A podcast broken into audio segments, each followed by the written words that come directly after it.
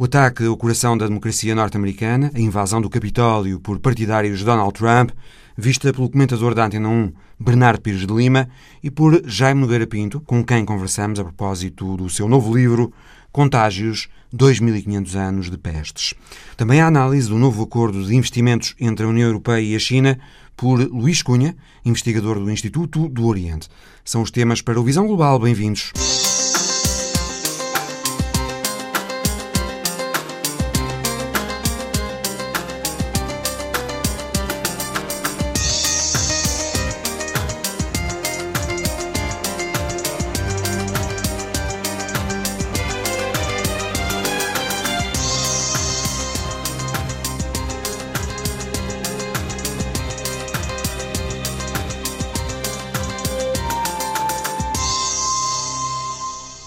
Imagens que correram o mundo, o Capitólio em Washington invadido por apoiantes de Donald Trump, que, incitados pelo presidente, entraram pelo edifício dentro, sentaram-se e tiraram selfies nas cadeiras do poder enquanto decorria o processo de certificação da vitória presidencial de Joe Biden, que Trump e os seus apoiantes contestam.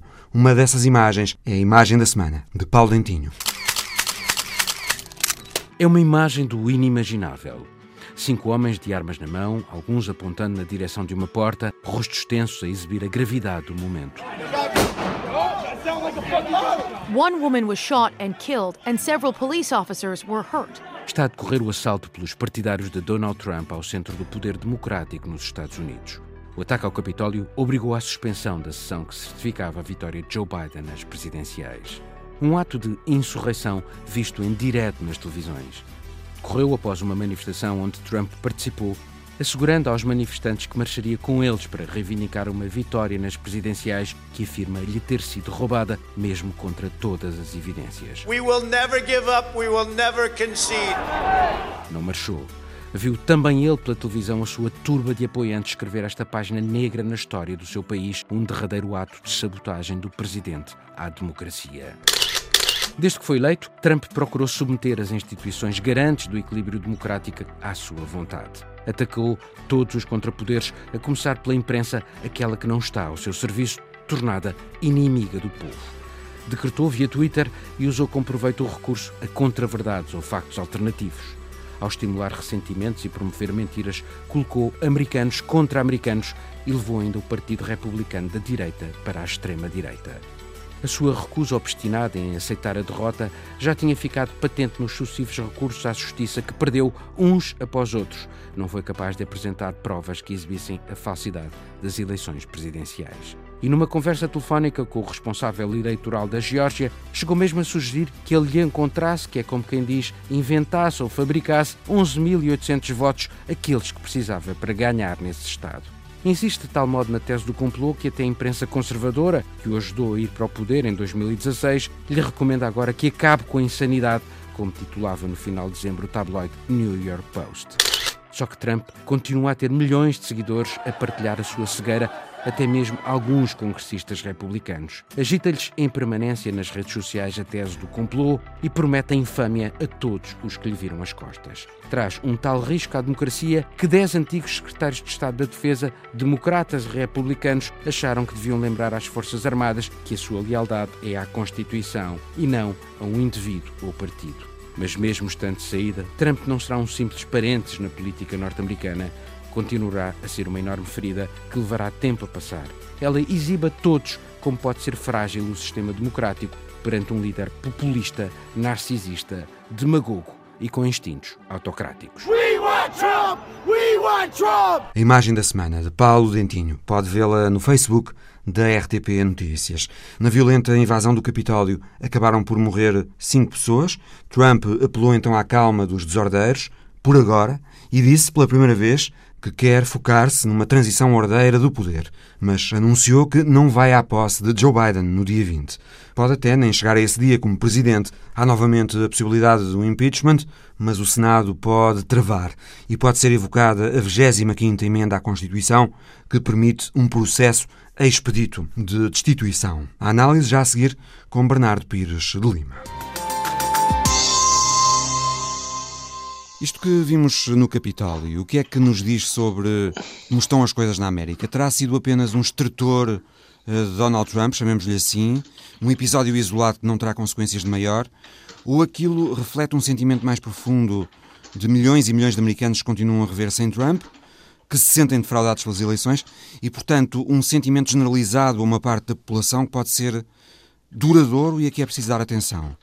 É que, segundo uma sondagem que foi feita, metade do eleitorado republicano apoia aquilo que aconteceu no Capitólio. É, eu inclino bastante mais para a tese da, digamos, da, do estado de espírito mais profundo uh, e de um contínuo de quatro anos de incitação, quer pela boca do presidente, quer de uma série de republicanos com reputação, em redor, não só no episódio da, da deslegitimação do resultado das eleições de novembro, mas de toda a narrativa violenta em relação às instituições políticas, ao processo político, uh, digamos, à condução da, uh, da política por parte dos adversários, nomeadamente democratas, e, sobretudo, na incitação ao ódio em relação ao jornalismo tradicional.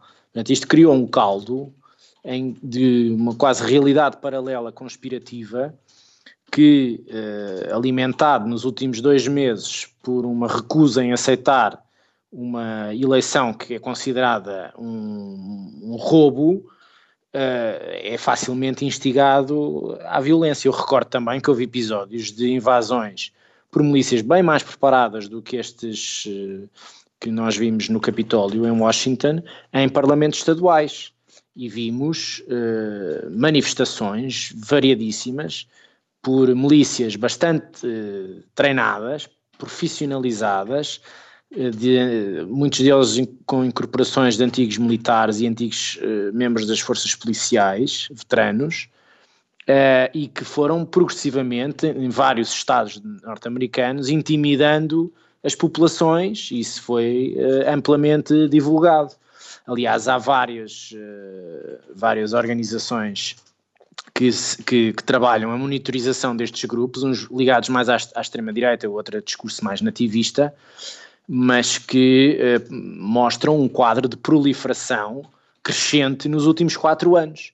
É evidente que isto depois também tem instrumentos à altura, como por exemplo a massificação destas mensagens através das redes sociais, e, portanto, as redes sociais que agora cortam a voz ao presidente depois disto acontecer têm credibilidade zero.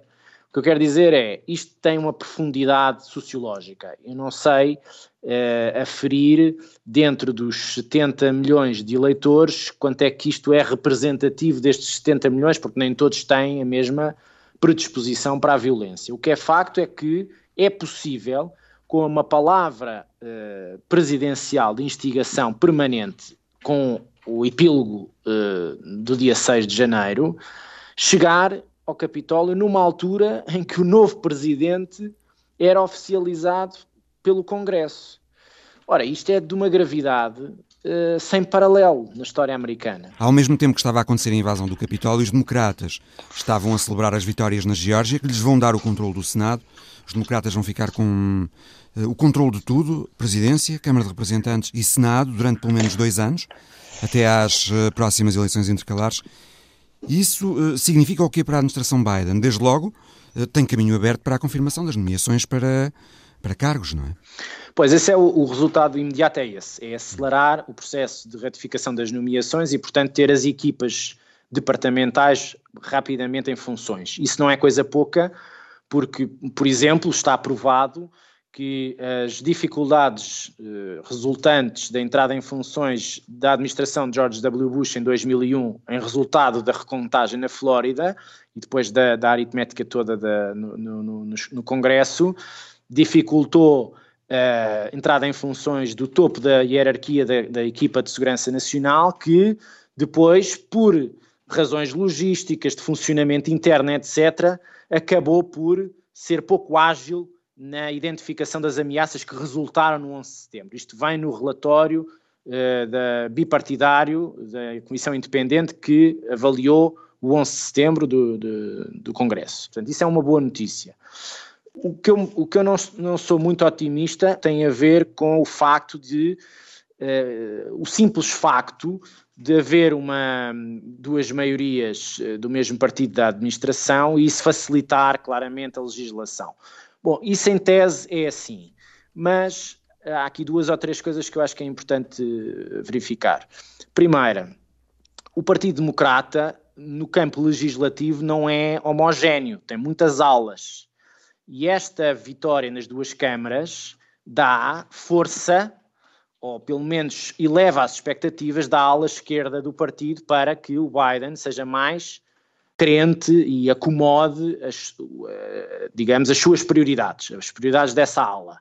E, portanto, vai criar uma pressão acrescida à administração, que é saber se faz mais pontos com uh, parlamentares republicanos ou se é mais sensível à ala esquerda do partido.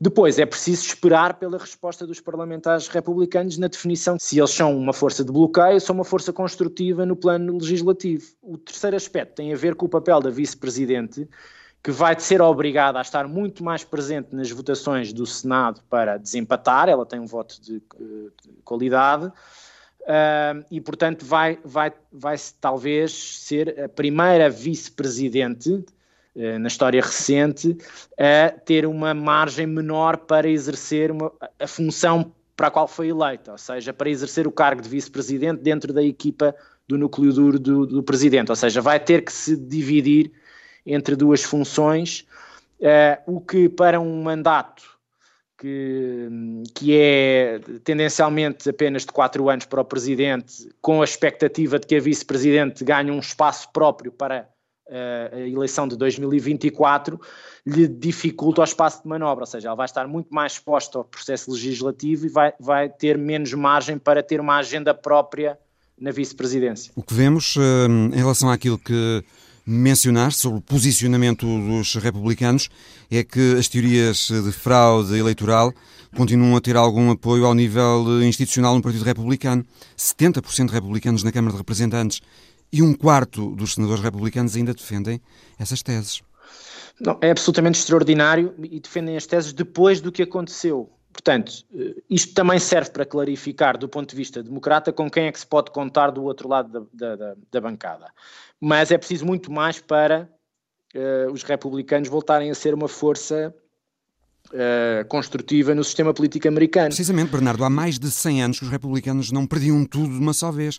Que implicações é que isto eh, vai ter para o partido? O que é que o Partido Republicano vai ter de fazer para regressar ao poder? Recentrar-se? Continuar na linha de Trump? É que mesmo na derrota, a popularidade de Trump continua muito acentuada, 90%. Essa é, George essa W. É Bush, George W. Bush, por é exemplo, no último mês da, da presidência tinha 65% de popularidade, muito menos. Não é? Essa para mim é a questão fundamental. Não é só da direita uh, americana, mas é do próprio sistema político que precisa de equilíbrios e que precisa de atores construtivos para o processo legislativo. O próprio Biden precisa de elementos na bancada republicana que o apoiem que apoiem os grandes pacotes legislativos. Não é só possível ter as, confiar nas duas uh, maiorias uh, democratas. Eu, essa questão está, está em aberto. Nesta a altura é, é difícil perceber o que é que o Partido Republicano terá é de fazer difícil, no futuro. É muito difícil porque poder, é? é? eu, qualquer pessoa sensata que olhe para estes eventos esperaria uh, deserções na administração e descolagens públicas muito mais audíveis do que aquilo que aconteceu. O que nós tivemos foram figuras menores da administração que se demitiram, mas menores. Uh, e também uh, percebemos que há uma fatia muito grande de representantes na Câmara Baixa e ainda uma, um número significativo de senadores que validam a tese da, do roubo eleitoral. Ora, isto não é um bom sinal para qualquer, uh, digamos, redefinição interna do partido há algumas figuras que estão a tentar encontrar o espaço e perceber, e estamos a falar de um calendário muito curto, as eleições que estão na cabeça de toda a gente não são as presidenciais de 2024, mas são as intercalares de 2022, é já para o ano. E portanto é neste quadro de um ano e meio que se vai jogar a sobrevivência do partido, de um partido decente.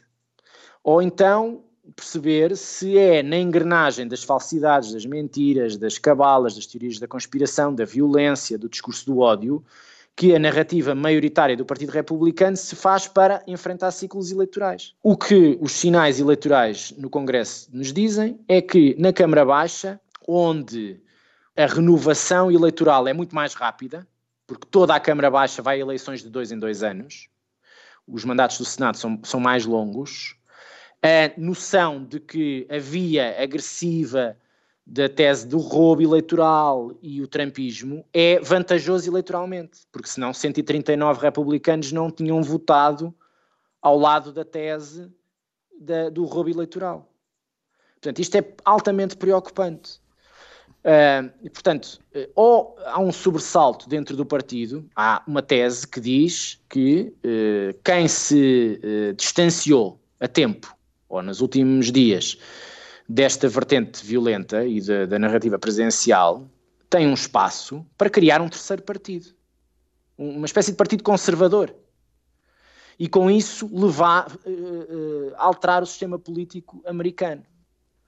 Eu não sei se é isso que vai acontecer, eh, se há, se há coragem para isso, se eh, há um espaço político para aproveitar sobre isso, mas o que é facto é que eh, é, é uma definição histórica no Partido Republicano, que acresce um outro dado histórico, que é pela primeira vez desde 1869 um presidente não vai estar presente na, na, cerimónia de investidura do, do novo presidente. Desde o Andrew Johnson que isso não acontecia. Análise por Bernardo Pires de Lima. Conversamos a seguir com Jaime Garapinto sobre o seu novo livro, Contágios, 2500 anos de pestes.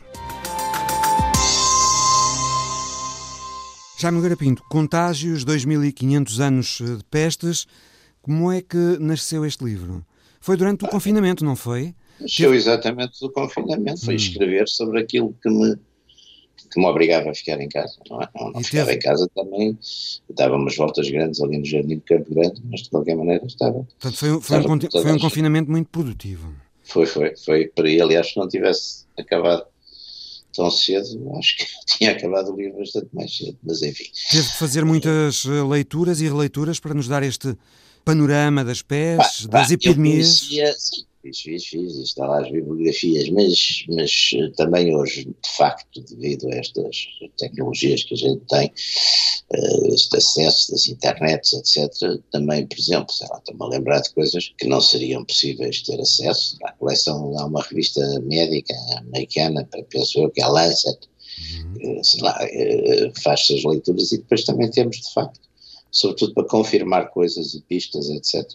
Há de facto esta fantástica capacidade de acesso que hoje nos dão as tais novas tecnologias e a internet, e portanto recorri bastante também a, a isso. O que nos dá neste livro, Jaime Garapinto, é, é um panorama das pestes, das epidemias, que nestes é. 2.500 anos de, de, tempos a tempos foram devastando populações devastando no mundo ocidental. Mais ou menos, ocidental e oriental em todo o mundo, mas mais ou menos com as mesmas características, enfim, de reações das pessoas e das sociedades uhum. que nós vemos hoje, quer dizer... Mas muito centrado no mundo oriental também, mas muito centrado no mundo ocidental, não é? Portanto, centrado, no fundo, nós, nós, nós acabamos de ser sempre eurocêntricos, claro, mas claro. quer dizer, estas estas, aliás, a grande parte destas, destas pandemias vinham, vinham, vinham da Ásia, não é? Desde a peste negra e outras, quer dizer, vieram exatamente da peste negra, veio, veio da China, uma parte substancial deste tipo de. Agora, antes tinham, digamos, um, um caminho lento, porque tinham vindo nas caravanas e depois chegavam ali, chegavam ao Mar Negro. E Agora viajam de avião avião, exatamente. Vinham nas caravanas, chegavam ao Mar Negro, depois do Mar Negro tinha, havia ali aqueles entrepostos todos dos venezianos, dos genoveses, etc. E muitas vezes era exatamente nas cargas ou, ou nas tripulações desses navios, uh, desses navios da, da, das repúblicas italianas, que eram, de fundo, a grande abertura comercial, não é, e marítima da Europa, uh, até uma determinada ao século XVII ou XVIII, era por aí que vinham, é por isso que elas chegavam. trazidas pelos ratos. Isso, muito exatamente. A chamada uh, peste bubónica, não é? Aquela que fazia os tais bubões. Peste negra. Essas eram dos, exatamente, essa era a dos ratos, era a dos ratos e acabou pensa-se, é uma das teses que, enfim, que é uma das coisas interessantes e divertidas nestas coisas, é, é pelas polémicas enormes entre os cientistas que ainda hoje persistem, como é, porque é que acabou a peste negra, porque é que deixou de haver peste bubónica. De facto, no século XVIII havia umas teorias que era, tinham melhorado as condições urbanas, mas a, a, teoria, enfim, parece que prevaleceu, que é talvez a mais sustentável. Porque os ratos se tornaram é, imunes. É, é que os ratos se tornaram imunes, claro. portanto, quando se tornaram imunes, deixaram, uhum. as pulgas continuaram uh, em cima dos ratos e deixaram de vir para, para os seus. O Jaime Garapinto fala disso no livro. Há pouco dizia aí uma coisa que é muito interessante. É talvez uma das coisas mais interessantes. Uh, uma das ideias mais interessantes que, que, se retiram deste livro é que hum, as reações das pessoas são sempre iguais. São sempre iguais mas é iguais. a forma como as pessoas estão a reagir, do modo geral, e até a comunidade científica, não é? Não é, esta Covid-19, esta pandemia de Covid-19 não é muito diferente da forma como se reagiu durante a praga justiniana ou durante a peste A única coisa que é, que é, desta vez é uma, é uma boa novidade, parece, é que nas, mesmo já no nosso tempo, no nosso tempo, quer dizer, nos, nos tempos modernos, já depois de haver ciência estabilizada e, e farmacologias e, enfim, laboratórios e todas essas coisas, portanto, enquanto, sei lá, a vacina, por exemplo, contra a tuberculose demorou entre, entre fazer o diagnóstico do bacilo de Koch até haver uma vacina com o Fleming, uh, demorou 30 ou 40 anos, não é? No caso, nos casos da SIDA, que eu também referi com algum pormenor, demorou entre 12 a 15 anos antes, e não são propriamente vacinas, são tratamentos curativos, não é? Os antirretrovirais demoraram também cerca de 12 a 15 anos a aparecer.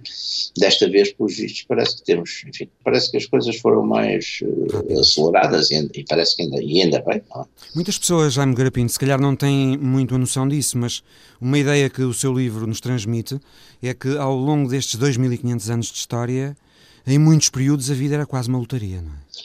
Sim, eu, tive a ver, por exemplo, isto é entre as classes altas da Inglaterra, por exemplo, no princípio do século XVII, a expectativa de vida para as mulheres era 35 anos e para, classe alta, e para os homens 28, por causa da guerra, mas quer dizer, é, é extraordinário nesse aspecto.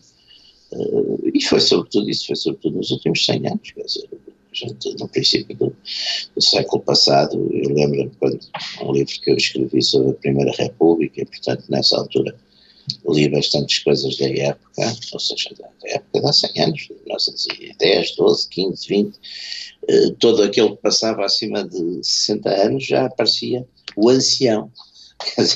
portanto, não há dúvida que Uh, e sim, ganhamos talvez em média 30 ou 35 anos de expectativa de, de vida. Não é? O retrato que nos dá de, de, pandemias passadas como a peste negra, a peste bubónica, dá medo. Fica-se com a ideia de que se vivia permanentemente uma espada sobre a cabeça. Apanhar Muito a peste bubónica era praticamente uma sentença de morte. Sim, senhor. Esta pandemia de Covid-19 também gera muito medo. Mas é é comparável? Ah, vamos lá ver. Por um lado, gera mais medo, porque as pessoas hoje estão muito menos habituadas a exatamente a dificuldades, esperam apesar de tudo, têm uma esperança uh, de que tudo isto se resolva, as coisas se resolvam rapidamente. Não Vivemos estão, não em sociedades de bem-estar. Vivemos em sociedades de bem-estar, que não estão habituadas já nem a guerras, nem a, hum. a fomes, as nossas, pelo menos as euro-americanas, não estamos habituados nem a guerras, nem a fomes, nem a essas coisas, nada disso. E, portanto, uma coisa deste tipo, que, que enfim, que no passado eram sociedades que sofriam exatamente a todo tempo, estavam sujeitas a este tipo de calamidades e, e de guerras, e de invasões, e de cercos, e de violações, e de toda essa espécie, e portanto as pessoas, apesar de tudo, nessa época tinham talvez mais resignação, mais capacidade para enfrentar. Aliás, viu-se isso mais recentemente, viu-se isso ainda com a pneumónica, foi praticamente há 100 anos, não é? Foi em 1918, 1920, e que atingiu, que matou, lá está, matou 2 milhões e meio de pessoas na Europa e nos Estados Unidos. Olha, em Portugal. Já que falam nisso, foi... acha que se pode comparar isto que estamos a viver com, com a pneumónica, com a gripe espanhola? Vimos tem, muitas tem comparações aspectos, nos jornais, não é? Tem, tem aspectos, vamos lá ver. Nós aqui em Portugal fomos dos países, digamos, portanto, em atenção à população mais atingidos. Houve cerca de 140 mil mortes em Portugal, que na altura uma, Portugal tinha 6 milhões de habitantes a seguir à Bulgária e à Itália, foi, digamos, em termos percentuais, foi, foi o país da Europa mais atingido pela pneumónica, portanto teve 140 mil mortes, e foi num espaço de tempo relativamente curto, foi num ano e pouco, não é? Foi num ano e pouco. Portanto, 1900, princípios de 1918, até princípios de 1919. E, aliás, morreram, morreram os, os dois pastorinhos de Fátima, o Francisco e a Jacinta, morreu o Amadeu de Sousa Cardoso também, esses todos morreram de, de pneumónica. E a sociedade foi bastante atingida uh, e tinha, digamos, os, meios, apesar de tudo, eram mais reduzidos, não é? Praticamente a rede hospitalar era com certeza muito mais pequena e tudo, e tudo enfim, era. Houve muito mais mortalidade. Portanto, percentualmente houve, percentualmente houve muito mais mortalidade. Hoje, neste momento, estamos com 7 mil mortes em, numa população de 10 milhões, não é? Portanto, apesar de tudo, já com quase um ano de incidência, portanto, apesar de tudo, eh, é, é, é menos mortífera, não é? Mas é menos mortífera. Mas na época, nós, nós hoje que não estamos de facto é habituados, não esperamos já que nos aconteçam coisas destas. Uhum. Pandemias do passado provocaram alterações muito profundas nas sociedades, isto é Sim. também focado no seu livro. A peste negra ajudou a acabar com o feudalismo. Ajudou, de certo e esta? modo, uma coisa esta vai provocar. Se calhar é cedo ainda para dizer se vai provocar alterações profundas, coisas, não é? Uma das coisas vai. Por exemplo, eu acho que põe em causa muita coisa da, da, chamada globalização, vai ser posta em causa, porque, por exemplo, as pessoas vão querer, acho que vão ter uma. E aliás, isso já está a ver em algumas medidas que estão a ser tomadas, que as pessoas é, esta ideia de se ficar totalmente dependente do exterior, no fundo estes circuitos todos que, não, se tinham criado, até industriais, não é? Que, eh, com os componentes a virem de vários países, e, por exemplo, eu acho que tudo o que seja comida e, e, e, medicina, não é? Medicamentos e alimentação, as pessoas vão ter, vão querer ter critérios de exigência, mesmo pagando mais, em relação aos às origens dos, dos produtos, não é? Acho que vai ser uma das vai ser uma das consequências. Vai haver uma certa reindustrialização. Uh, vai haver também uma certa, em alguns aspectos, também vão querer ter alguma capacidade produtiva de alimentação. Não, eu acho, além disso, a própria, a própria, os próprios cuidados, não é, de, de, por causa da contaminação, levam a fechar, como nós temos visto, a fechar muito, muito mais as fronteiras. É? Tudo isso vai, vai ter repercussões grandes no futuro, no futuro próximo e no futuro mais distante. Não é? O Jaime escreve, escreve num livro que, mesmo tendo havido uh, esse Conselho Europeu de julho, no qual foram fixados os valores das ajudas aos países uh, uh, e em que se aceitou também o princípio de mutualização da dívida nesta situação Sim. extraordinária, Sim. mesmo tendo havido esse Conselho Europeu, o processo para lá chegar a esses acordos tornou outra vez evidentes as divisões na Europa. Ah, as divisões na Europa, eu, eu, por acaso ainda agora estava a propósito, até num programa que tenho, uh, aquelas conversas à quinta com, com o Dr. Jaime Gama e com o Samuel Fernandes, ainda hoje estivemos a evocar os 500 anos da, da excomunhão do Lutero, que, que de facto marca, vai depois ter a grande, uma das grandes consequências da divisão na Europa, não é? Porque é a divisão, digamos, na Europa cristã, que fica de um lado os protestantes, do outro lado os católicos.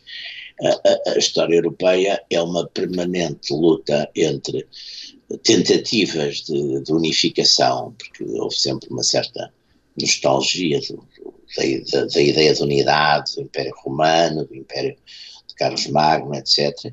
E os interesses, os interesses nacionais, as identidades nacionais, portanto, as pessoas, no fundo, uh, a gente, apesar de tudo, sabe que os que são, aqueles com que temos mais afinidade, os que são nascidos na nossa, ou, ou falam a mesma língua, ou têm a mesma religião, quer dizer, este tipo de identidades, ou até mesmo pertencem ao mesmo grupo social, têm identidades mais próximas, não é? Têm identificações ou identidades que os tornam mais solidários que em relação aos outros, quer dizer, isso, essas, essas coisas de humanidade, quando chega a hora da verdade, as pessoas, os, os grupos, os países, etc., têm os seus, têm os seus egoísmos, digamos assim, e, que, e que podem, e muito bem, são superados em casos, em, em casos concretos, mas noutros A gente viu, aliás, no Neste caso concreto, eh, esses egoísmos acabaram por ser eh, superados, é? porque entretanto mas no princípio os países conseguiram entender-se relativamente à forma No princípio foi uma coisa, quer dizer, quando houve ali aquela, aqueles primeiros pânicos na, na, Itália com a falta dos ventiladores, etc. Pois aí não houve solidariedade. Na altura os alemães não cederam ventiladores, quer dizer, não tinham e, e não estavam tão apertados como isso. e neste preciso momento, dizer, Jaime Nogueira Pinto, como é que avalia neste preciso momento, a forma como a União Europeia está a lidar com a pandemia. Eh, em relação, por exemplo, à distribuição coisas, das vacinas, parece coisas... ter havido bastante eh, união, bastante entendimento, não é? Mas, Relativamente à forma de distribuir as vacinas. lentas agora, porque há uns processos, eu acho que os processos ainda há dois dias, o amigo Samuel Schultz, naturalmente percebe um bocadinho mais disso que eu, estava exatamente a falar de, de, uma certa lentidão, por exemplo, nestes processos de aprovação das vacinas, e a gente também tem tem sentido, ainda hoje estava aí a circular nas, nas, redes sociais uma graça qualquer, não sei se era uma graça, mas eram, uma, eram umas contas que fazendo as contas a, a, enfim, à velocidade com que estão a chegar ou a ser processada a vacinação, só em 2028 é que tínhamos a população portuguesa toda vacinada, é? Portanto, isso com certeza vai se acelerar, vai ter que se acelerar, mas não há dúvida que, que embora os propósitos, enfim, institucionais e, parece que sejam a vontade de resolver o problema, mas a execução não está a ser assim tão, tão acelerada como parece que seria necessário, não é? Nesse aspecto, mesmo os Estados Unidos ou a própria Inglaterra, no aspecto das vacinações, estão a andar bastante mais depressa, não é? Nos Estados Unidos, precisamente, Jaime Nogueira Pinto, acha que Donald Trump perdeu as eleições pela forma como geriu a questão da pandemia, desvalorizando, sim, etc? Sim, uhum. exatamente. No princípio, houve, vários dirigentes, não foi só ele, que desvalorizaram, só que depois ele tinha uma eleição geral e depois fez, a meu entender, um erro enorme, que foi estar constantemente a falar do assunto, quer dizer, ele estava constantemente a falar do assunto. Bom, note que há coisas, tem que se fazer justiça numa coisa, por exemplo, ele disse, quando ele disse que no fim do ano haveria vacina caiu-lhe tudo em cima. Pá. Outro dia, por acaso, acho que foi a Fox News, fez um programa exatamente sobre isso, fazendo a citação da quantidade de entidades políticas, eh, médicas, cientistas, etc., que tinham dito que isso era uma coisa completamente impossível, que era ridículo estar a dizer que no fim do ano ia haver era propaganda, não sei o que. E depois facto, a vacina foi anunciada poucos dias depois ah. dele perder a eleição. Não, logo, exatamente, também só foi anunciada depois dele, na segunda-feira a seguir ao Biden ter, ter sido proclamado uh, pelos mídias como, enfim, como vencedor e haver uma convicção. Isso vale o que vale, cada um tira a sua conclusão, não é? Porque é que vale o que vale, mas, mas de facto há coisas curiosas nesse, nesse aspecto. Mas não há dúvida que sim, aliás, além disso é evidente que se não tivesse sido isso, eu estou convencido que tinha sido reeleito, porque a economia estaria, estaria muito bem, e, e, e, Trump teve cuidado, de facto, nesse aspecto, não, não, não, desencadeou novas guerras e, pelo contrário, até, até foi fazendo alguns, foi, foi, foi, foi apagando alguns conflitos, ou pelo menos a intensidade do envolvimento americano em alguns conflitos, e, portanto, nesse aspecto, eu penso que ele uh, teria, teria sido reeleito. Não é? O que é que pensa da forma como está a decorrer o processo de transição de poder nos Estados Unidos? Com não, toda a resistência de Trump, que continua a falar em fraude, a invasão do Capitólio a que assistimos. Eu tenho amigos americanos que acreditam na fraude e tenho amigos que dizem que a fraude não há fraude nenhuma, ou melhor, não há fraude no sentido, pode haver sempre, há fraudes sempre marginais em todas as eleições. Portanto, tenho amigos, eh, enfim, sobretudo do Partido Republicano, têm essas opiniões divergentes. Agora, é evidente que a partir de uma certa altura, eh, quer dizer, é uma temeridade uh, aquelas cenas que, enfim, que vimos de facto, embora possa passar, possa-se explicar em alguns casos que as pessoas estão desesperadas ou desesperadas, acham, aliás, isso parece que é verdade, que há, que há, que há sondagens fortíssimas que o eleitorado republicano, uma grande parte dele continua convencido de que houve, de que houve fraude, está bem, mas sempre, de uma certa altura, não se pode, de facto, correr o risco de de criar uh, situações de pré-guerra, não direi de guerra civil, porque é um bocado de exagero, mas de conflitualidade que, que dão uma ideia sempre um bocado de, de país, de, de, enfim, de quarto mundo. Não, é? não, não estávamos à espera de ver estas coisas. É evidente que as culpas também Trump pode sempre alegar, e os seus partidários, que ele desde o princípio foi sempre, de certo modo, deslegitimado por uma parte dos mídias e por uma parte do Partido Democrático sempre falaram em conspirações, em impeachment, em conspirações russas, coisas que também, exatamente como agora outras coisas não aparecem provas, também nunca apareceram provas de coisíssima nenhuma, quer dizer, portanto, também foi uma, desde o princípio, houve ali um princípio de deslegitimação uh, a que Trump, que nesse aspecto não, não era, não é uma pessoa fácil também nunca quis, nunca deixou de responder, não é? Portanto, isto houve sempre um, uma acrimónia e uma hostilidade e uma agressividade muito grande na sociedade americana, não é? Já Nogueira Pinto, hum, o que é que este seu livro, Contágios, eh, nos ensina? A nós que estamos a passar por esta hum, situação... como é que estas coisas, a gente tem que pensar isso foi, enfim, são pensamentos, digamos, de fundo que eu tenho sobre as coisas, é que uh, a tecnologia muda, as sociedades mudam, mas os homens, a natureza humana não muda, quer dizer, eu, eu sempre chamava a atenção para os, para os meus alunos que lessem os textos, enfim, que a humanidade tem mais antigos, que são no fundo os, os poemas homéricos, a Bíblia, etc. Os personagens que ali aparecem as pessoas nas suas reações, nos seus comportamentos, nas motivações, têm as mesmas, não é? Que têm hoje, aliás, o Tucídides, quando fala nas. descrevendo 400 anos antes de Cristo, ou seja, nos tais 2500 anos, mais ou menos, uh, descrevendo as, as razões da, da, ação humana, não é? Diz que são essencialmente três. Ele chama-lhe medo, que é o phobos, honra, time, e, e interesse, ofilia, não é? Portanto, interesse material, honra no sentido honra, fama, glória e, e finalmente medo, não é? Portanto, são essas três coisas. E, no fundo, as ações humanas dos, dos políticos, dos povos, etc., essencialmente são, são levadas por isso, não é? Uhum. Pois, pois isso pode-se pode -se, desmultiplicar noutras razões, mas essencialmente as ações, sobretudo políticas e coletivas, são, são desencadeadas normalmente por isso. As guerras são desencadeadas, sei lá, a Grande Guerra, a gente vê a Grande Guerra tem um clima de preparação que é o medo que uns têm aos outros, não é? É o medo. Eh, depois também outras guerras são desencadeadas por interesses económicos, por expansão de determinadas áreas, outras são enfim, hoje, hoje, hoje, apesar de tudo, está mais controlado isso, mas no, no tempo em que, enfim, os, os, poderes eram absolutos, muitas vezes era exatamente a, a honra, a vaidade, a vingança de um, de um, dirigente que, que podia levar exatamente a um grande conflito, quer dizer, uma paixão de domínio, como é o caso de, de Napoleão, não é? Todas aquelas conquistas, por isso.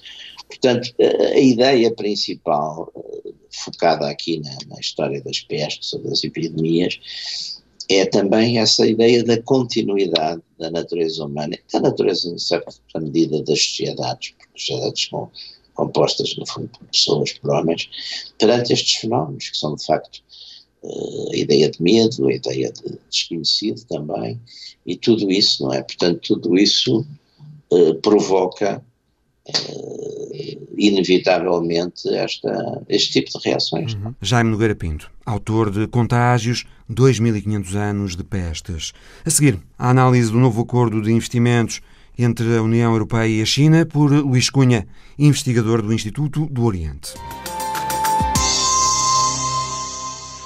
Bom, este é um acordo da maior importância para ambas as partes, eh, desde logo porque foi um acordo que levou sete, sete anos a ser negociado, foi objeto de 35 rondas negociais um, e também pela implicação não só económica, geoeconómica, mas também geopolítica. Ou seja, foi um acordo que uh, teve ao, ao, seu mais alto nível dos dois lados o presidente chinês, o Xi Jinping, e a Angela Merkel pelo, pelo lado da União Europeia. Este, este acordo de investimentos surge por vontade e iniciativa, sobretudo da Alemanha. A China é o maior parceiro comercial de 64 países, incluindo a Alemanha. Exatamente. Não, a Alemanha, obviamente, tem enormes interesses uh, comerciais uh, na China e foi, de certo modo, o motor deste acordo. Uh, mas, do ponto de vista da China, também é muito importante o timing, ou seja, este acordo surge um mês, cerca de um mês depois, da China ter feito um acordo com outros 14 países da Ásia e Oceania, que representam entre si 30% do PIB mundial. Portanto, é uma forma de a China mostrar ao mundo que a guerra comercial uh, com os Estados Unidos uh, é apenas uma, enfim, uma, uma parte, uma, uma parte da, da, dos interesses económicos da China e que é capaz de, enfim, dar, dar a volta, por assim dizer, encontrar outros parceiros, como eu dizia há pouco. Estamos então a falar de duas vitórias diplomáticas da China no espaço de pouco mais de um mês. Sem dúvida, sem dúvida. Uh, e este acordo não será por acaso que já está a ser contestado. Já está a ser contestado por próprios membros da União Europeia, por deputados europeus, uh, pelo antigo uh, governador de Hong Kong e, e antigo comissário europeu para as relações externas, o Chris Patton. Não seria de esperar, Luís Cunha, por Biden na América, antes de assinar este acordo de hum, investimentos, considerando as atuais relações dos Estados Unidos com a China, e considerando também a aliança natural e tradicional entre a Europa e os Estados Unidos? Eh, essa é precisamente uma das críticas de alguns observadores eh, e das partes interessadas. Eh, eu penso que temos que olhar para o percurso da União Europeia face à China nos últimos anos. A União Europeia tem, de certo modo, alinhado com uma postura mais assertiva dos Estados Unidos e a União Europeia tem também mostrado eh, de várias formas que já, já, já, já desenvolveu e já tem um, um, posicionamento diferente em relação à China. Eh, como sabemos, a União Europeia enfim, tem vindo a chamar a atenção sucessivamente para aquilo que considera serem, portanto, algumas questões eh, menos, menos controladas por parte da China. Estou, estou a falar, estou a falar de, de práticas comerciais discriminatórias e, portanto, a China tem, perdão, a União Europeia tem procurado equilibrar e nivelar as relações comerciais com, com a China a esse nível. Precisamente o, o, o propósito deste acordo será uh, uh, repor esse equilíbrio, fazer com que as empresas europeias uh, não, não sejam obrigadas a transferência forçada de tecnologia. Estamos a falar também de questões relacionadas com a propriedade intelectual, de subsídios enfim, excessivos ou, ou alegadamente excessivos atribuídos às empresas públicas chinesas. Enfim, há todo um conjunto de questões que é suposto este, este acordo regularizar. Eu acho que a Europa está a contrapor à guerra comercial uma espécie de paz comercial. E, portanto, é possível chegar a um acordo de fundo com a China. Se esse acordo uh, uh, depois vai ter frutos ou não, essa já é outra questão, porque, enfim, o histórico da China em, em, em matéria de respeito de acordos internacionais não é propriamente o melhor mas é possível chegar a acordos e o que a União Europeia procura, eh, acima de tudo, nesta fase, é uma autonomia estratégica. A questão para muita gente é precisamente essa. A China cumprirá e como verificar se cumpre? Eu, eu, eu penso que podemos olhar para esta questão como uh, uma, enfim, uma tentativa de uh, socialização, uh, chamemos-lhe, da China, que os Estados Unidos têm tentado eh, pelo lado, enfim, chamemos-lhe ideológico, e que a União Europeia tem tentado mais pelo lado comercial e económico. Uh, o pano de fundo neste aspecto é a questão também de, enfim, dos direitos uh, laborais, dos direitos humanos, uh, daí esta reação, neste momento, vários observadores, vários deputados europeus inclusive, e, grupos de interesse ligados a sindicatos, a, a organizações não governamentais e, e outras, que realmente põem desde já em causa ou colocam desde já em causa uh, uh, este acordo. Uh, e porquê? Porque não há realmente certeza, lá estamos no campo da, da, da, socialização, entre aspas, não há certeza que a China cumpra efetivamente aquilo que, aquilo que assinou neste momento, embora em um acordo de princípio, com a União Europeia. Ou seja, que cumpra e respeite os direitos laborais e os direitos humanos. Este acordo, Luís Cunha, poderá comprometer o sucesso da Cimeira União Europeia-Índia que se vai realizar eh, durante a presidência portuguesa da União Europeia? Uh, julgo que não, julgo que não, de maneira nenhuma. Julgo que não. Uh, Isto porque a Índia e a China são rivais regionais. Sim, mas há um elo comum, há, há, um elo comum que são os, os, próprios laços comerciais entre a China e, e, e a Índia. Portanto, essa, é, essa é, é, a linguagem do denominador comum que a China usa, em primeiro lugar, com, com, uh, com as relações uh, com todos os países, praticamente. A relação com a China, apesar deste acordo, terá sempre uma componente de desconfiança? Ah, sim, sem dúvida, principalmente nesta fase em que a administração americana conseguiu passar a imagem de, tal, enfim, da transformação da China numa espécie de novo império do mal. Os próprios textos oficiais da União Europeia dizem textualmente que uh, a China é um rival sistémico. A forma como o Ocidente se relaciona com a China dá sinais de forte ambiguidade. Por exemplo, a Bolsa de Nova Iorque proibiu a negociação de ações de algumas empresas chinesas e depois voltou atrás. O Congresso americano não consegue aprovar eh, propostas de proteção dos direitos dos uigures no Xinjiang. Parece termos sempre uma China assertiva e um Ocidente titubeante, não é?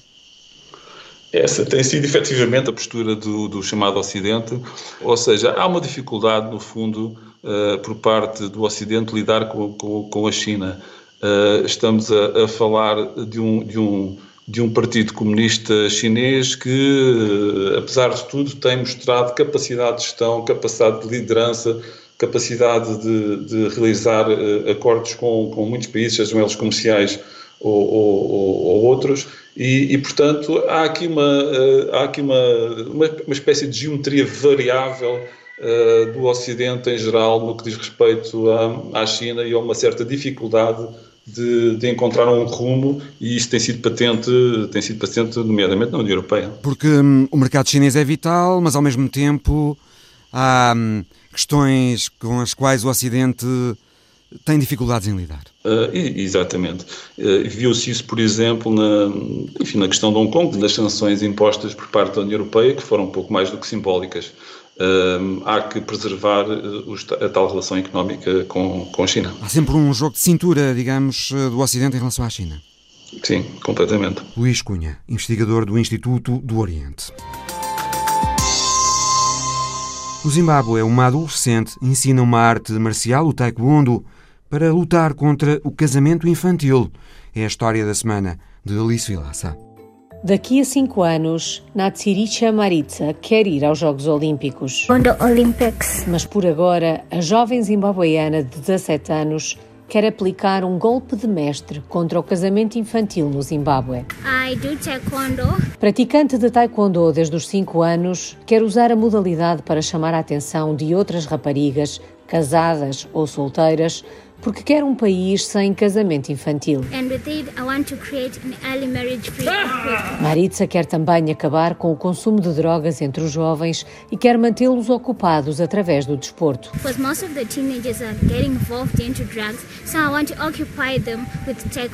Em 2016, o Tribunal Constitucional do Zimbábue proibiu os casamentos de menores de 18 anos. Mas a verdade é que Maritza viu a maior parte das amigas engravidar e casar desde a escola primária. Since I was in primary school, most of my friends got impregnated and they got into marriages. Quando foi para o liceu, percebeu que algumas das que já têm filhos têm também problemas e acredita que os casamentos precoces levam à violência de género. As jovens mães são apenas crianças que não conseguem cuidar de uma família.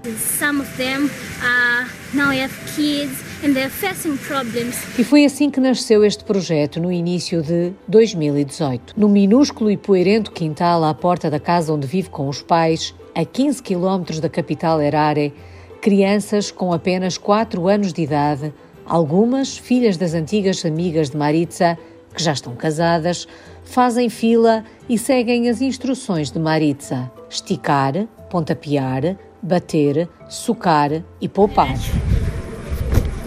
Após a aula de Taekwondo, falam sobre os perigos do casamento infantil. As recém-casadas com os filhos ao colo são as primeiras a falar.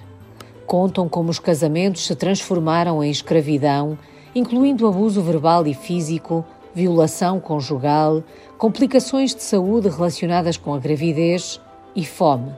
Testemunhos que para Maritza mostram que estas raparigas são demasiado jovens para casar. Really no entanto, a prática continua a ser generalizada nesta pobre região da África Austral, onde a Unicef estima que 30% das raparigas se casam antes dos 18 anos. Maritza não vai baixar os braços e quer aplicar um golpe de mestre ao casamento infantil no Zimbábue. I'm not Marisa. I'm back again. Working with young ladies and young girls. A história da semana de Alice Vilaça. O Visão Global volta para a semana. Até lá.